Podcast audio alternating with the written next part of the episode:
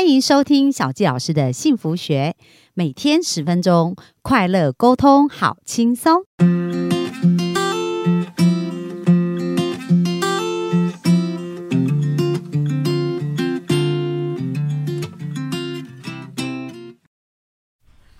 欢迎收听小教老师的幸福学，很开心又在空中跟大家见面。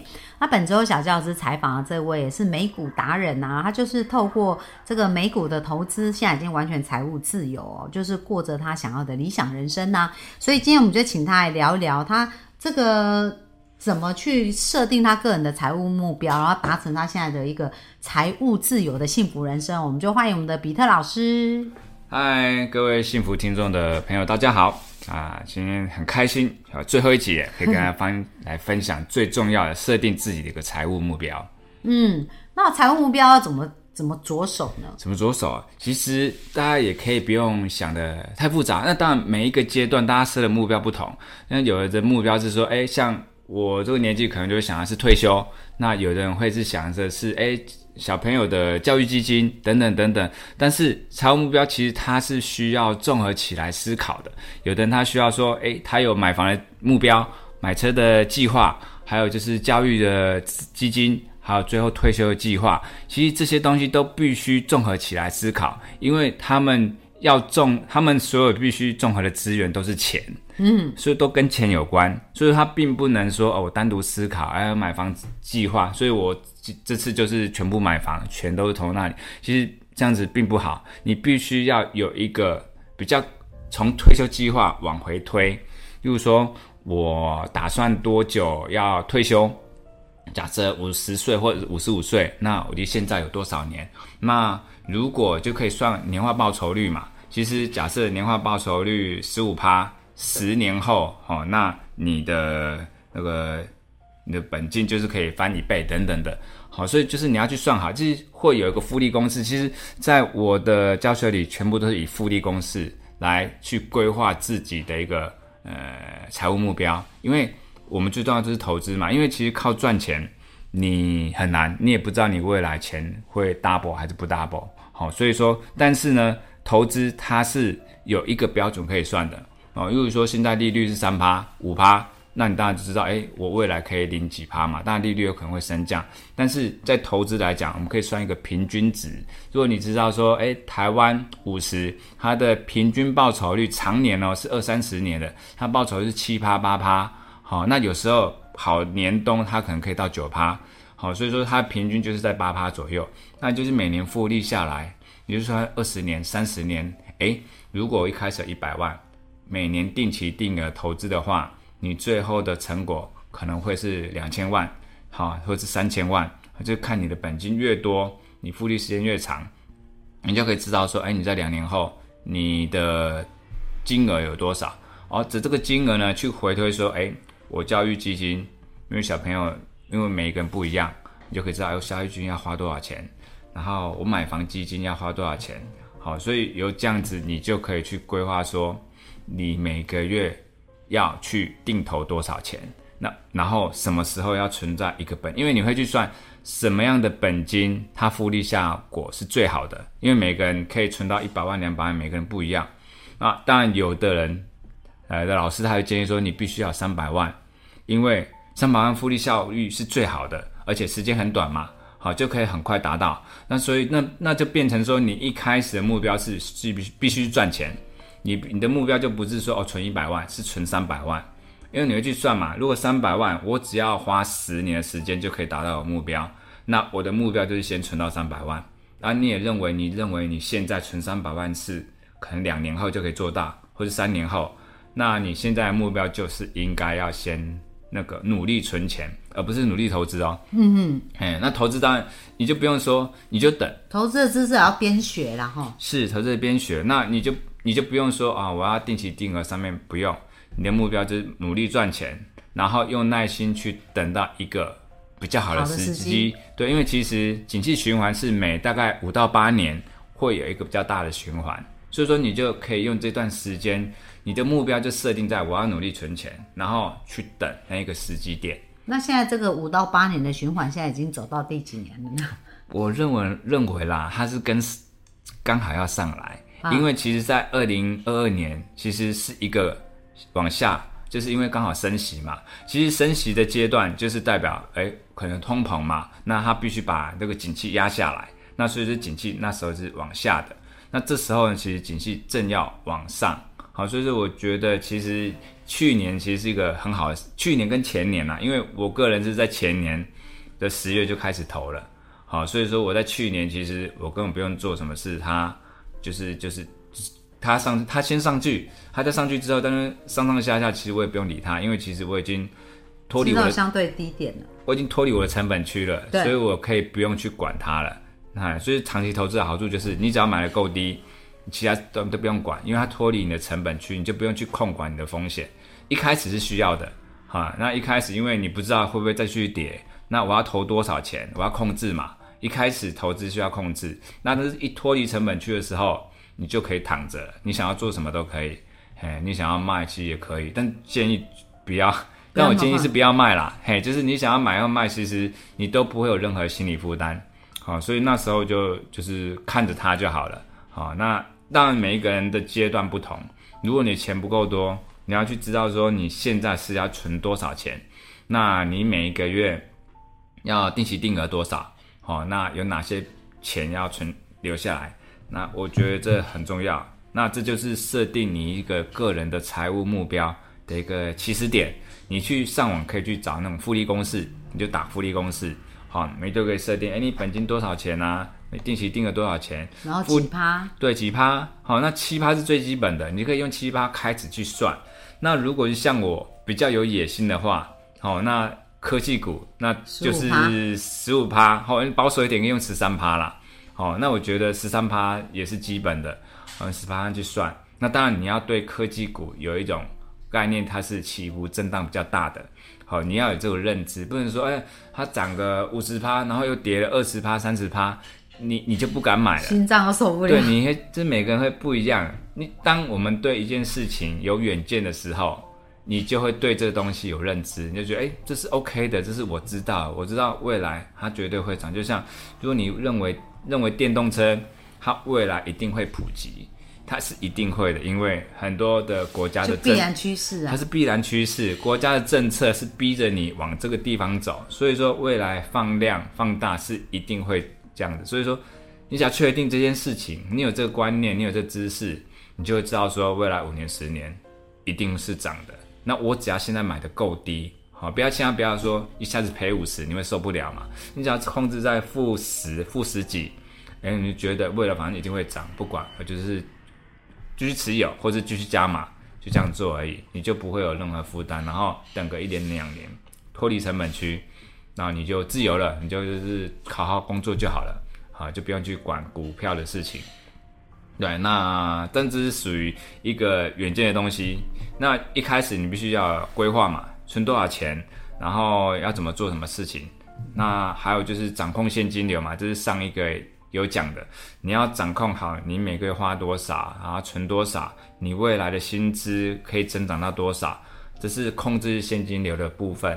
好，那这就可以让你在执行的方面会比较呃 smooth，比较完整。啊，我觉得这是第一个，呃，要设定目标必须要做的事情啦。那再来啊，那你觉得说在投资这个部分呢，如何怎么做到让钱为我们来工作呢？哦，是，那像我这个阶段就是这些情况，但一开始没有办法，嘿，一开始，但我们应该说钱的终极目标是他要为我们工作。好，但是一开始呢，一定是很辛苦的。你要为钱工作，嘿，因为我们要努力去存到这样子的钱。然后，像巴菲特有讲到，呃，最重要的投资是投资自己的脑袋。嗯，哎，你一定要有那样子的脑袋。你脑袋越好，你的复利效率是越好越高越高的。那如果你的脑袋不好，你就要有足够的怎么讲？呃，观念说，我就是投资指数。你要认知自己的能力圈在哪里，你知道自己的扛涨在哪里，你知道自己没有那么多时间去看什么股票，有的没有的。我的兴趣不在那里。当你对自己的认知是对的的时候呢，你就应该做那样子的事情。你就是投资指数，因为我看好一个长期。好，你就不要投资个股。好，因为投资个股，你没有花时间心力去看关注的时候，你会随着价格去浮动，很容易。那除非你买的价格很好，很够低，那可一买下去，哎，就一直涨，脱离成本区，那当然就很好，就不用去管任何事情了。嗯。可是，一开始它是最困难的，因为一开始，因为你要买啊，够便宜，一定是等趋势，诶，那个整个景气不好，你会很担心会不会继续跌。那这时候需要控制风险，那你又必须要去关注一些。诶，指标财务的东西，让你有足够的信心，那时候会比较困难。但是你呢，又需要学习，所以说又不是你想要的东西的时候呢，那时候是很 tough 的。哎，所以说每一个人，我会说，有的人实际是是，诶，命很好啦，就是他只是什么都不管，他觉得这公司随便买随便赚。对啊，他就是很单纯的觉得，哎，这公司很棒，他就是买，很有信心。其实这样也没有问题。嘿，就如果你有足够的信心，认为说哦，如果说 Tesla 很好，我认为它一定是趋势。那有的人不是这么想哦，但但是有的人就认为 Tesla 很好，但是你运气很好，你也没看指标，对，一买就中。那当然，之或者是你有认识的老师，你认为哎，老师都这么讲啊，有人是无脑信呐，嘿，那当然也是运气很好，因为你跟到对的老师，嗯，嘿，然后他的观念又跟你的很相近。嘿，那你又认可他的这个观念，那你就听他报这牌，啊，你就买了，哎，然后你也认为你要等五年十年，嘿，这是一种做法，嘿，那我不太建议啦，你还是要有脑啦，嗯。嘿，你至少你要跟这个老师的做法理念啊是相近的。啊，因为我信奉的是巴菲特，那我信奉的是一个长期有效的一个策略跟一个心法，嗯，好，所以说当你也认多看书，你也认得巴菲特的时候，那你选到股票。就会比较偏近，比较稳当，有价值。那长期来说，它是会涨的。嘿，差别是涨多涨少。嘿，当你这样做的时候，其实你就是让你一开始的钱，那它是钱滚钱，它就是钱。啊过五年，它就生了很多钱孙子来给你花用。好，那当然记得，请不要等到三年就忍不住把它拿出来。如果你要让他。滚久一点，徒子徒孙生出来这样。对，其实很多人都是涨到觉得他涨了三倍，他觉得他受不了了。他可能没有看过他的钱涨这这么多，哎，但是因为我有看过一些书籍，很多一些阿伯啊，买了之后不小心都不知道自己有买。对，过了怎么讲？十年、二十年，发现哎，已经涨了暴 富一百倍。哎，那这给我很大的启发。但是我知道说，那种公司有什么特质？如果你理解那些公司有这样的特质的时候，你就会选择续报，哈，就像呃，其实我我赚最多就是像 NVIDIA，还有包括像是最近的 AI 股，好，那我很早投资，我一开始也不知道它这么厉害，但是当我知道它是一个很有竞争力，它是世界上最强的，没有人可以跟它匹敌的时候。因为我之前有看过书，有学过一些观念，这种公司它可以一直赚，一直赚，一直赚，因为没有人可以抢它的钱呐。它就是只要大家都需需要打电动，那时候是很简单呐，就是说 VR、AR 认为是趋势嘛，然后还有 AI，我认为 AI 绝对是趋势嘛。那我就就只能抱更紧啊，我不会说啊，因为现在已经赚了好几十倍，我就要卖卖掉。对，我就觉得未来翻倍。其实我在二零二一年。离职的时候，大家都跟我讲：“你不要离职啊！你这么好的公司，你为什么要离开？”等等，大家都劝我。然后我同事说：“你干嘛离开？你是要去更好的公司吗？”没有，就在家里做事。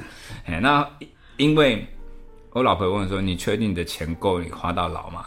那但是我心里知道了，这家公司绝对未来会翻倍，因为我知道它的价值。因为这东西你讲别人也不见得听得懂。嘿，为什么这样有价值，它就一定会翻倍嘛？那但是我知道这个钱的。流向，因为大家就是会持续买它的东西，然后 AI 这个市场才刚开始。对啊，所以说，嗯，对，所以说续报翻倍只是起码的，嘿，所以说大家只要有这种观念，去建立这个长期的眼光，其实赚钱会比大家想的还要容易。那最后呢，你对幸福的定义是什么啊？哦，幸福的定义啊，就像应该讲，你一定要想办法让钱去赚钱。而不是只是花钱，当你可以做到这个程度，当然这是再就是你要有这种眼光。最后呢，当钱为你去赚钱的时候呢，你就不会太计较你的人生，嘿，因为你就当你有钱的时候，你就不会计较说啊，这个这个人对我不好，这种讲，你会想说，其实我已经很幸福了，嗯，我有钱可以为我帮我工作，那我可以去做我想要做的事情的时候呢，你有这个愿景的时候，你在执行这些东西，你会觉得很开心、很幸福，你不会觉得很痛苦，你会觉得这样做是对的。所以你离开那个高薪的工作，现在开始规划自己的人生，就是因为这个钱为你带来更多，哎，钱为你工作，让你拥有这样的自由。是对，其实我觉得可以做自己想做的事情，如何回馈？就大家如果陷入在主事一段工作，其实你没办法思考其他事情，你只是想要赶快怎么赚钱，如何喂养家庭。那我觉得这都比较怎么讲，陷入到一个回圈里面。但是当你可以跳脱出来，不管是工作、投资，当你跳脱出来的时候，你有那个远见在那里的时候呢，你会发现你所做的事情都会跟以前不一样，就不是现在那个短期利益。你看的东西，就像我离开的时候，我知道我未来一定会怎样子，你会有那种感觉。因为当你具备那样的观念跟远见的时候，你会觉得，哎，这一切都很顺利。嗯，那你会觉得，哎，你比以前比其他事情都还要幸福。所以你这两三年其实虽然是离开那个高薪的工作，感觉怎么样？感觉怎么样啊？其实我觉得我会陷入，我觉得我是一个不能停下来的人啊。我会陷入现在陷入在一个困扰，说，哎，我应该要如何更好、更有效率的回馈社会，然后我自己又可以有呃成长。嘿，因为有时候你在服务别人的时候，你自己没有成长，我觉得。不好，我想要自己有成长，那又可以同时很自然的回馈给大家一些不同的观念等等的，这就是我经营 podcast 跟建制网站的一个初衷啦。但是我也还在学习如何坚持下去。很棒啊，那非常感谢啊。比特老师这一个礼拜跟我们的分享，那他的相关的课程跟他的联络方式，我们都放在下方。那希望大家如果想要对于投资、对于美股更加了解，也可以去 follow 我们的比特老师哦。那我们就非常感谢接受我们专访啊，我们就到这边，拜拜。谢谢，拜拜。